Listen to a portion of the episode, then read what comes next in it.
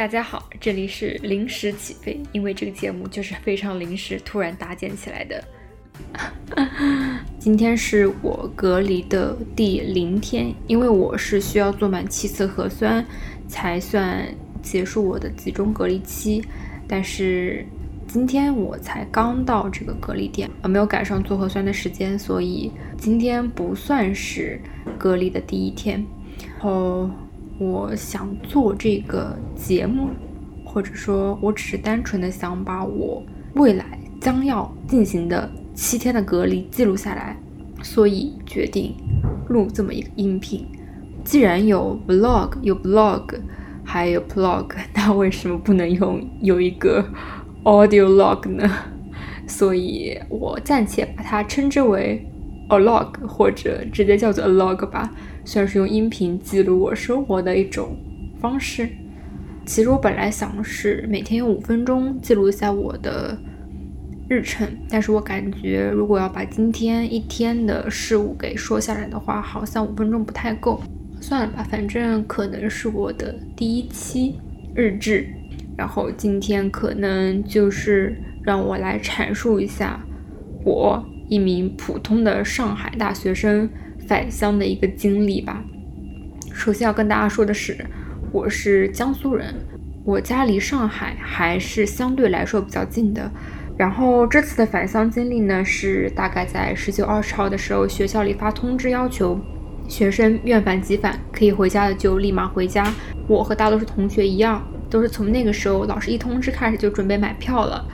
然后学校要求是二十二号开始就开启这个愿返即返的政策，然后我就陷入了一个抢票的过程当中。可能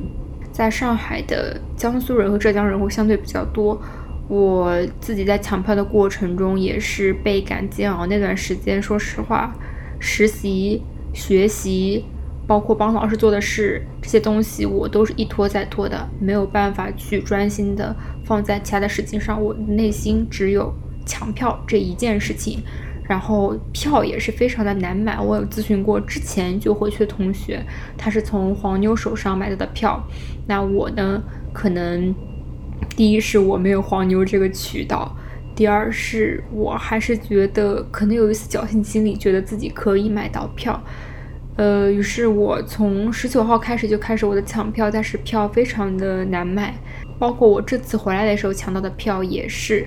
呃，因为在某天晚上幺二三零六的官网突然提前开了一辆班车，然后根据一些群友的消息，我比较较早的知道一些消息，所以我能在那个时候。冲过去把票买上，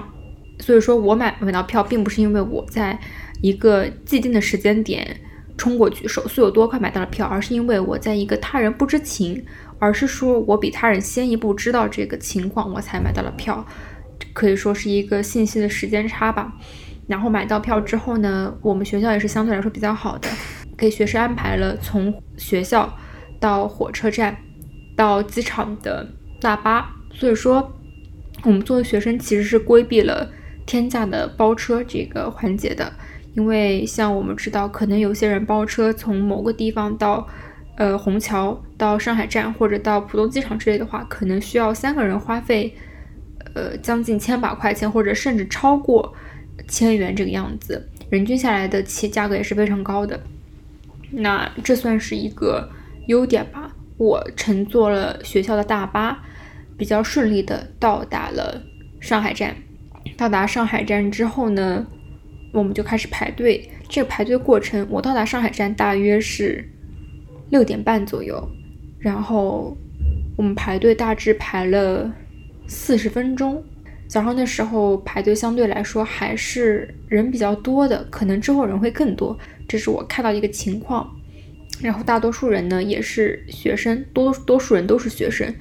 安排大学生返乡这个事情也是最近比较热门的一个话题。到了车站之后呢，各种检票的过程也是，这个过程整体上来说都是非常顺利的。唯一一点小乌龙就是幺二三零六给我的显示是在候车室九等待，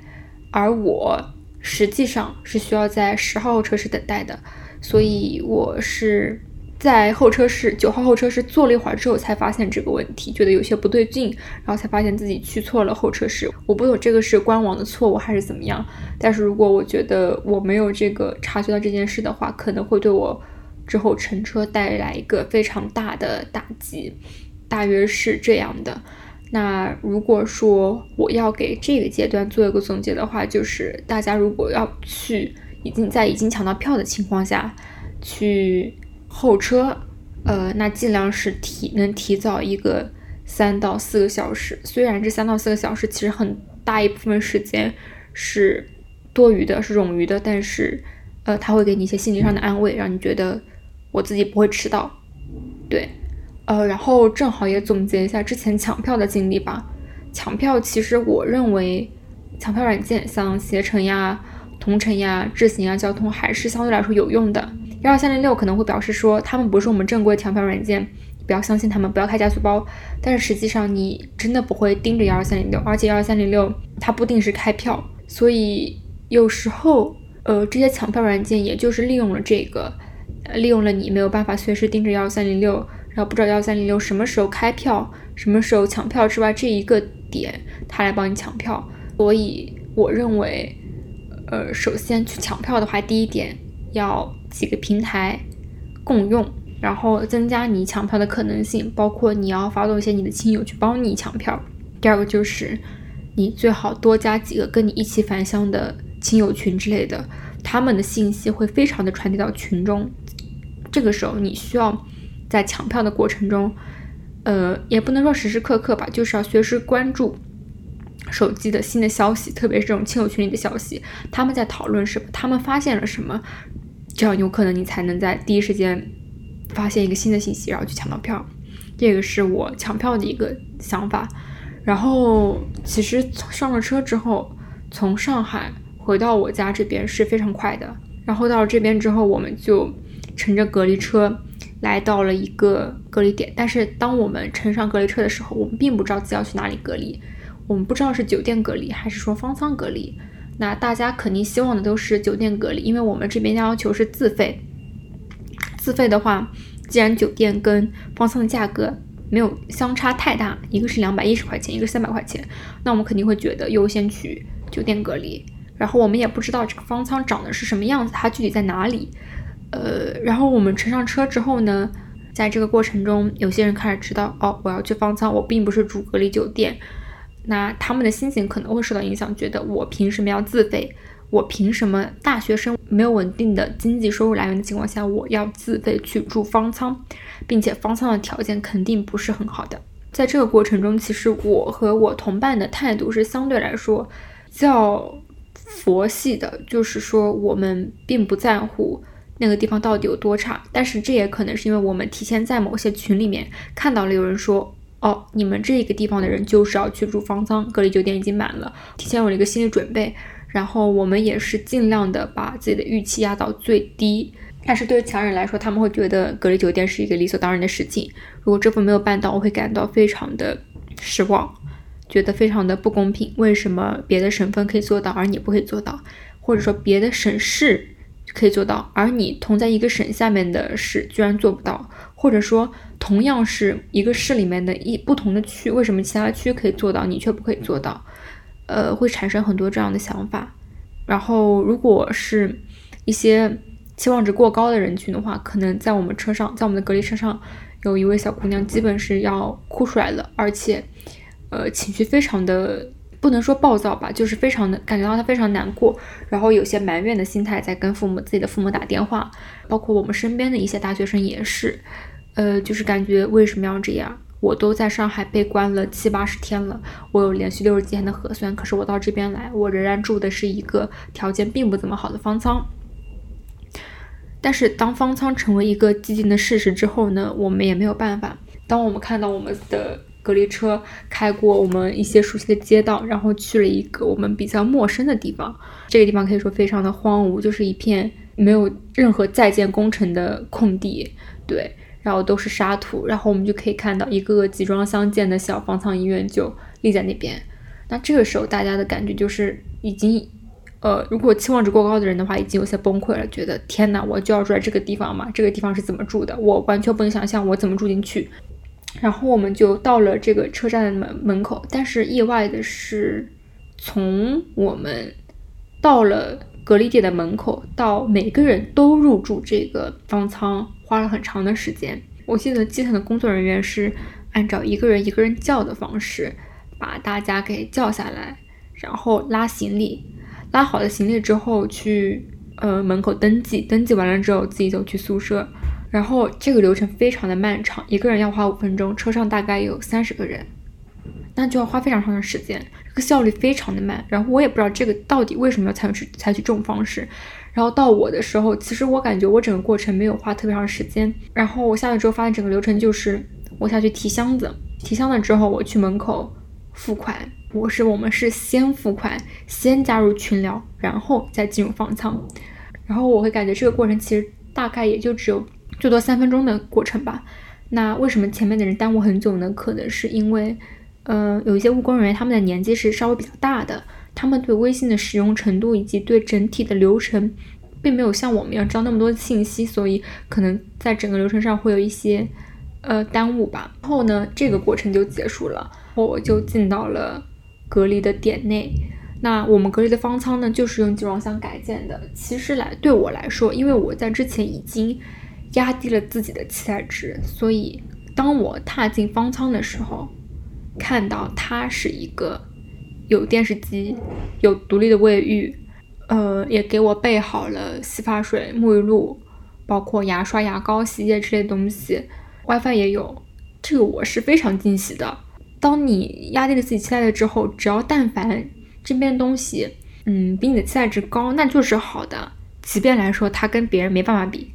对，因为我也有看到有浙江有浙江的同学，他们是免费的大酒店希尔顿，但是对于我来说，当时能住到这样的方舱里，我还是感觉到蛮开心的。呃，因为我想象中的方舱可以就是说有异味，然后非常的不干净，但是现在的方舱可能就是虽然小简陋，但是东西都有。当然了，这只是我的初步印象。可是我后来也会发现方方舱中有些东西，像是说水，它的卫浴的放出来的水是黄色的，大概要留那么十几秒之后才会变成清水的颜色。包括它卫浴下面那一层地方，都是一些装修过后留下来的泥渍。后我如果要去用水龙头将这些泥渍清除掉的话，清除完之后那个水是无法排出去的。当然，它那个卫浴。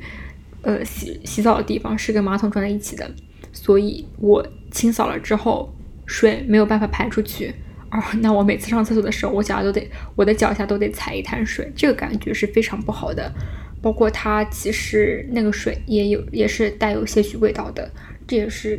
我后来发现的一些事情。呃，但是其实这个过程当中，我也有想到一些其他的事情，比如说。其实我算比较幸运的，我的房间没有出什么太大的疏漏。我的朋友可能出现了什么门锁坏了，我从外面打得开门，但是从里面打不开门这样的情况，包括出现他的马桶一直在自己响，因为什么哪里哪个地方出了故障这样的情况。但是我相对来说没有这种情况，我算比较幸运的。然后其实，在车上的时候，我又想那个急得快哭的女孩子，我就觉得她为什么这么娇气。为什么要跟爸妈说什么？我受不了，我一定要换酒店，我一定要我不要这种地方。他有有种精神崩溃的感觉。当时我觉得他是有点娇气的，但是突然到这边来之后，我想可能就是你没经历过，你不知道别人经历了什么，所以你没有办法感同身受。哦，不对，感同身受这个词是怎么用的吗？反正总之就是，所以你没有办法感受他的情感。因为我一路上来的时候也比较的。顺利，我住下来的时候心理预期也挺低的，导致我入住的满意程度也很高，所以一整个体验来说，我自己觉得还可以。但是人家可能他们在封校的时候就已经经历了很多让自己觉得难过的事情，回家是他们唯一的期盼，包括他们以前从来不知道要住方舱这种情况，多种经历综合的作用之下，他们会觉得住在这里对我来说实在是太难过了。这也算是我今天自己反思的一个点吧，就是。当你没有跟他人相仿的经历的时候，无意的去揣测他人的情感、评判他人，其实是一种很不好的行为。有些时候真的是没有经历，所以才会觉得他人怎么样。哦，这主要就是我自己想说的一些话吧。到目前为止，我自己还住的挺习惯的，包括我今天也准备早点睡。今天早上大概五点多一点我就起床了，为了赶学校的班车。嗯，然后这边的饭包在那个两百一十块的住宿费里面的。